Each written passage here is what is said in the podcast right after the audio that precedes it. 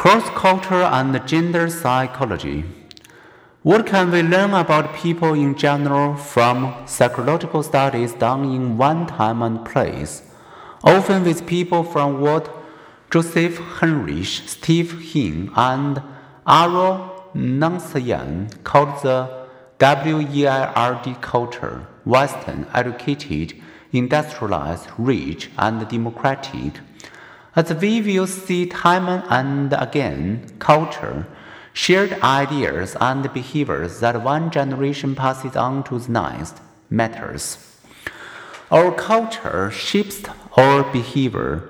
It influences our standards of promptness and frankness, our attitudes toward premarital sex and varying body shapes, our tendency to be casual or formal, our willingness to make eye contact, our conversation distance, and much, much more. Being aware of such differences, we can restrain our assumptions that others will think and act as we do. It is also true, however, that our shared biological heritage unites us as a universal human family. The same underlying processes guide people everywhere. People diagnosed with a specific learning disorder, former called dyslexia, exhibit some brain malfunction, whether they are Italian, French, or British. Variation in language may impede communication across cultures, yet all language share the deep principles of grammar, and people from opposite hemispheres can communicate with a smell or a frown. People in different cultures vary in feeling of loneliness, but across cultures, loneliness is magnified by shyness, low self-esteem, and being unmarried. We are each in certain respects like all others, like some others, and like no other. Studying people of all races and cultures help us discern our similarity and our differences, our human kinship and our diversity.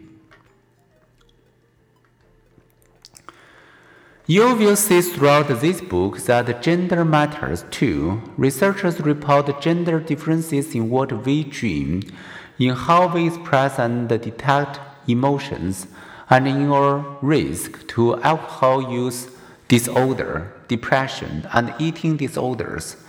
Gender differences fascinate us, and studying them is potentially beneficial. For example, many researchers have observed that women carry on conversation more rapidly to build relationships, while men talk more to give information and advice.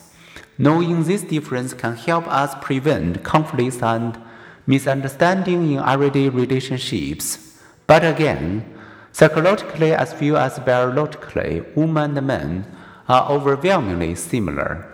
Whether female or male, we learn to work at about the same age.